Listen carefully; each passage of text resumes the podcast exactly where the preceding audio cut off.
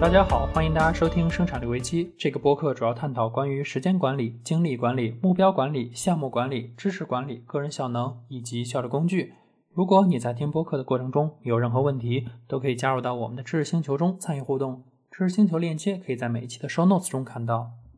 这一期播客呢，我们来聊聊一个很重要的话题，那么就是睡觉。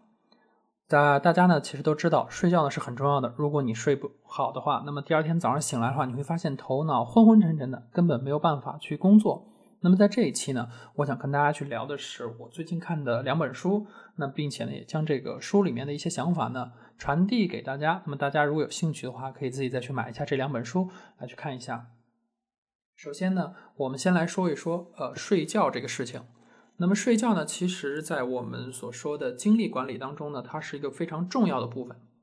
在精力管理当中呢，有四个原则。首先呢，是我们要去追求全情投入。那么，追求全情投入，原则一，全情投入呢，需要调动四种独立且相互关联的精力源：体能、情感、思维和意志。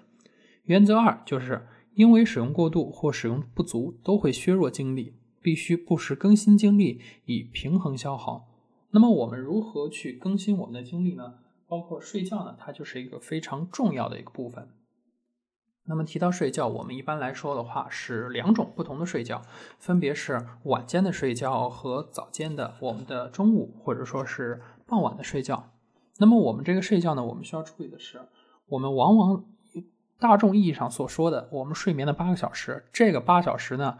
只是一个平均值，就是我们绝大多数人平均下来，好，大家都睡八个小时。但实际上，你到了每个人身上，并不是你睡八个小时就够了，或者说你只需要睡八个小时。那么，我们大部分人呢，睡觉的时间就是七到八个小时之间。你在七个小时睡醒了也 OK，只要你状态没问题，那就可以。或者说你睡八个小时，甚至九个小时，关键在于你这个睡眠以后你的状态是否是好的。如果是好的。那么你这个睡眠时间就是最适合你的，因为八小时时间值本身它就是一个平均值，而不是你针对你每个人去量身定做的。我们都知道人不可能是平均人，所以说你这个睡眠时间也不可能就是刚刚好八个小时，只是说呃相对来说的话，我们大部分人都可能就在八小时左右再去浮动。那么除了八小时睡眠以外呢？我们还需要注意是，我们平时睡觉呢，尽可能的养成早睡早起的习惯。因为其实像我们绝大多数我们现在的，不管是我这个年龄的，或者是更小，或者是更大的，我们都习惯于晚上很晚去睡。但实际上呢，晚睡并不适合去让我们。去睡很好，因为这个的话就涉及到我们的生物钟了。我们的生物钟在每天的凌晨的两点左右会是睡得最沉的时候，也是我们恢复精力最好的时候。那么如果那个时候你还没有进入到深睡眠的状态的话，那么你这个晚上的这个睡觉呢，其实可能就没有太大效果。那么早睡早起呢，是可以精优化我们的这个精力的表现。然后呢，如果我们想要在白天保持一个很好的状态的话，那么我们需要每隔九十到一百二十分钟就休息片刻。那么这个问题呢，我们等一下再说。接下来我来补充一点关于晚间睡眠的东西。让我翻译一下书。那么这个部分是这样的，就是我们刚刚说的，呃，我们在凌晨两点到三点会进入到一个高效睡眠时段，与此对应的十二个小时后又会出现一个睡意朦胧的时段，它会以午后倦怠的形式出现。那么就引入到我们下一个问题，就是。我们的午睡，其实午睡对很多人来说，呃，都是养成这样习惯。当然，也有人没有养成这样的习惯。那么，如果你没有养成这样习惯，也 OK，只要你的状态是可以的，那就没有问题。但是，如果你会发现你下午一直状态不对，那么我还是建议你去中午的啊，尽量做一个午睡。那么，美国航天局在对抗疲劳的研究中发现的，你小睡四十分钟是可以提高你百分之四十的这个效能的，并且呢，达到完全的清醒。那么这个呢，我们就啊知道小睡呢四十分钟，包括我们刚才在上面也说过，你在凌晨的两点呢会有一个深睡眠的阶段，那么十二个小时以后呢，它会进入到下一个倦怠期。那么在这个倦怠期的时候，你就可以小睡小睡一段时间，然后来去达到这样的一个清醒。那么当然，这个四十分钟时间也不是平均值，呃，不是，也不是说就对你就应适合。这个时间呢，是你去根据你自己情况去调整。对吧？你不一定非要说我他们都是四十分钟，那我也睡四十分钟，这个不一定，要根据自己个人情况来去决定。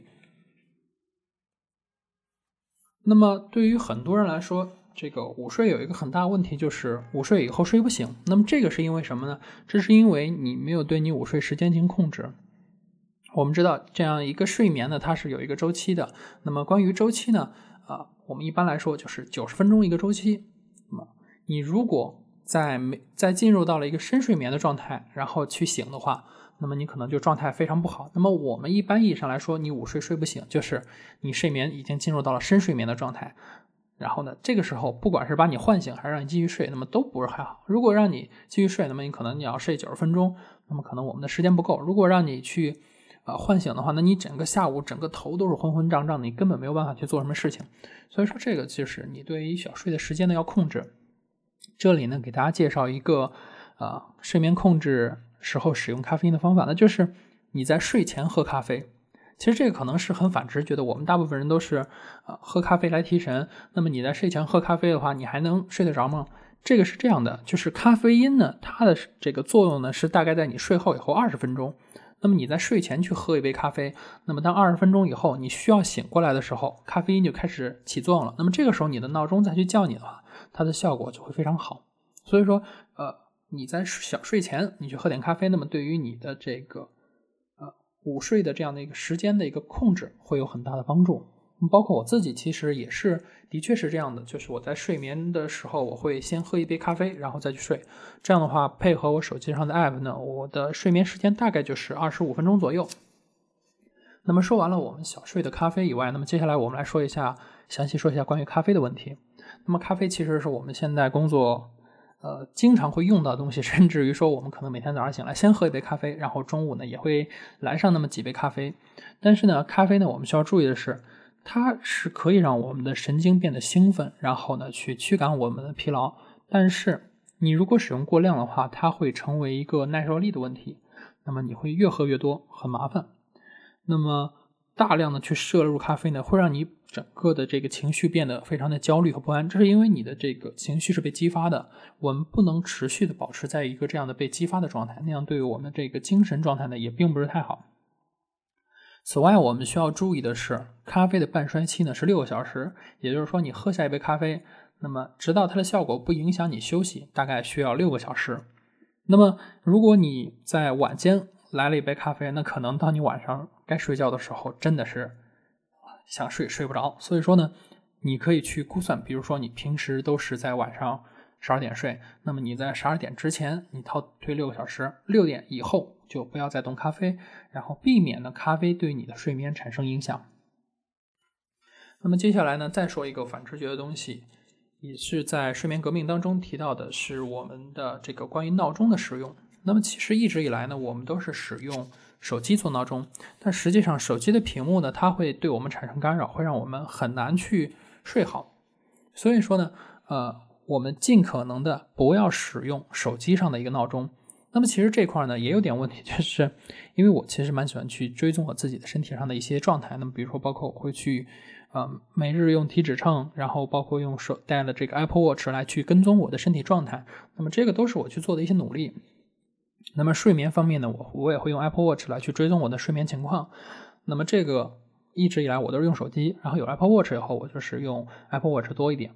那么我们在使用这个 Apple Watch 的时候，包括这个手机时候，他们的这个睡眠追踪软件，他们会提供一个功能叫智能唤醒，也就是说，在你的目标的前后一段时间内，然后去探测你是否已经处在了一个。浅睡眠的状态，如果你处在浅睡眠的状态的时候，在这个时候去唤醒你，能够让你会醒醒来以后会有比较高效。但是呢，我们会发现，其实它这个话就会让你的这个睡眠的这个呃上下浮动的周期呢，会是一个变动的。那么在《睡眠革命》这本书呢，他提到说，如果你想提高睡眠修复的质量，那么设定固定时间的闹钟呢，是我们能够采取的最有效的方法。我们使用固定闹钟来去。呃，记录自己的睡眠状态。那么这个呢，我后面也想一想，其实也确确实挺有道理的。就是说，我们总是一个动态，那么对于我们的生物钟来说，它并不是一件什么好事儿，因为我们的生物钟始终在调整，没有达到一个比较稳定的节律，那么我们的状态可能也是一个波动的。所以说，后面呢，我可能也会去试一试啊，使用一个固定的闹钟来去进行我的这个睡眠的唤醒的工作。那么在这个播客的最后呢，我为大家去推荐一下我看的两本书以及一本我想看的书。那么我在上面所讲到的所有内容呢，都源自两本书，一本是吉姆·洛尔的《精力管理》，那么另一本书呢是，看一下是谁写的，是尼克·利特尔黑尔斯写的《睡眠革命》。那么这两本书是我看了觉得非常不错的。还有一本书是一个日本人写的，呃，久贺古亮写的《最高休息法》。不过《最高休息法》目前国内没有译本，只有台湾那边有一个中译本。所以说我可能会去找一下台湾版本的看一下，那么也希望我们的这个出版社能够将这本书引入吧。好，那么我们这期播客呢就到此结束，感谢大家收听，再见。